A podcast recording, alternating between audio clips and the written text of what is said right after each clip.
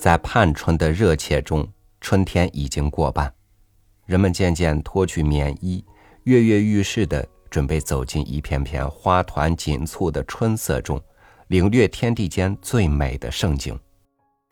与您分享柯林的文章《望春》。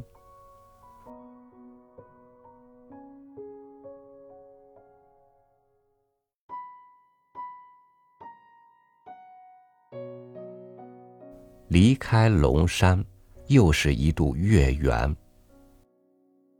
小巷寂静的生涯，已渐觉相安若素。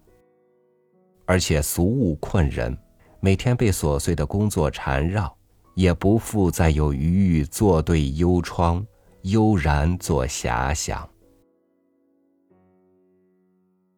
只是龙山的望春花，至今还频来相扰。使人难忘。龙山山腰的宿舍有一个小小的庭院，种着两束高大的梧桐，三四棵矮小的黄杨，一株望春花。我迁入宿舍的时候，正是风雪连天的寒冬，梧桐早已落叶，望春花也只剩着疏落的空枝。唯有中年常青的黄杨木，还透视着几分生意。时节推移，渐渐由冬转春，气候虽已日渐暖和，大地却还沉睡未苏。第一个泄露了春讯的，就是那一束望春。草未曾着青。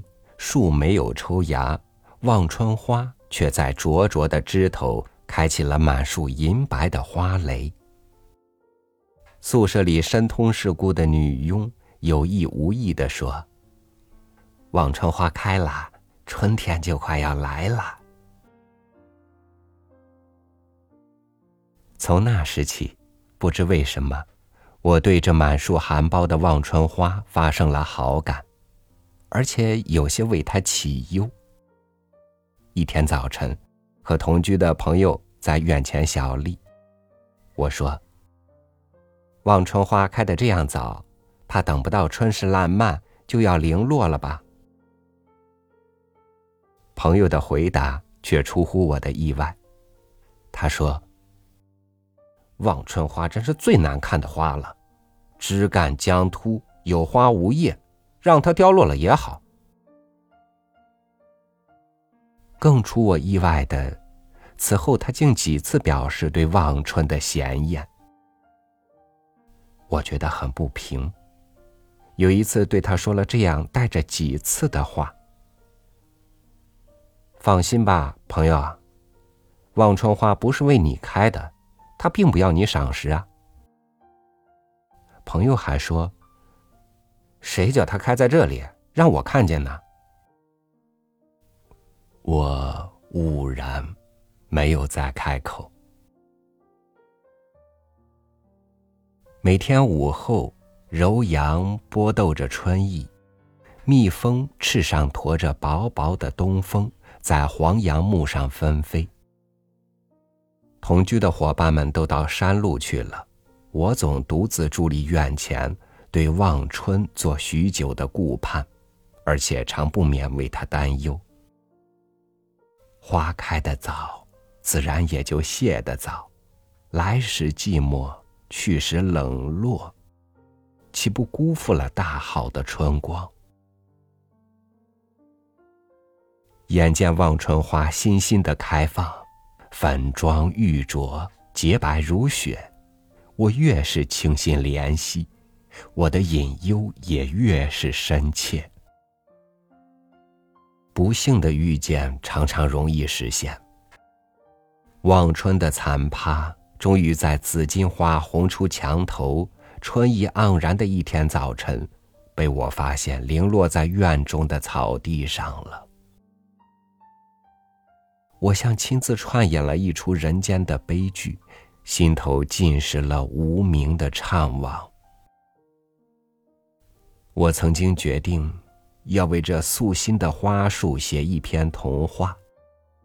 假定望春花是一个追求光明的少女，春天就是她理想的王国。萧杀的严冬使她发愁，料峭的风寒使她站立。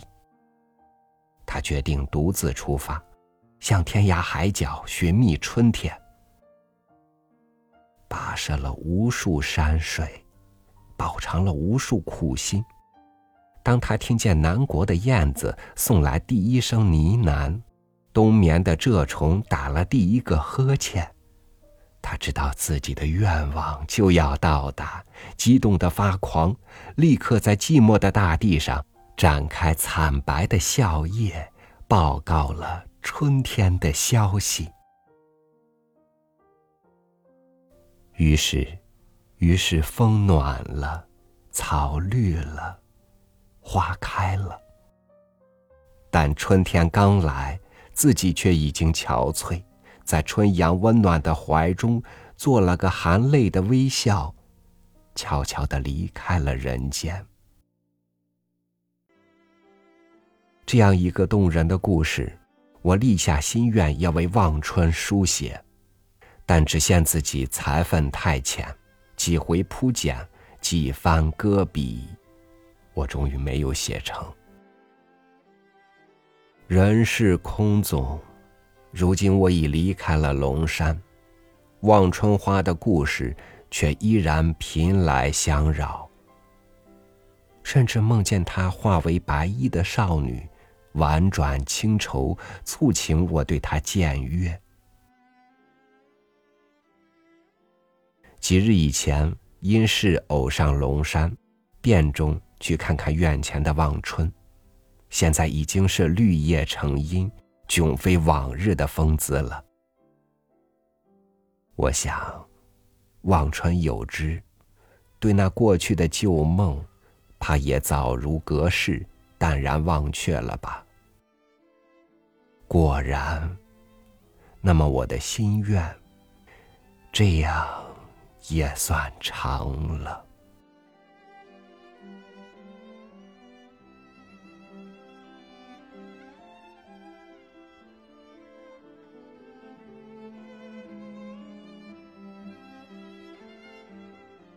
山色渐浓，最是春天的写意。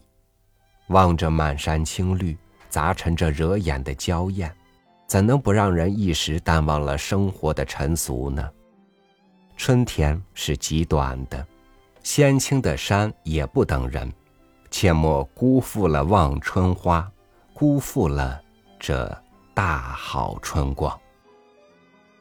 感谢您收听我的分享，我是朝雨，祝您晚安，明天见。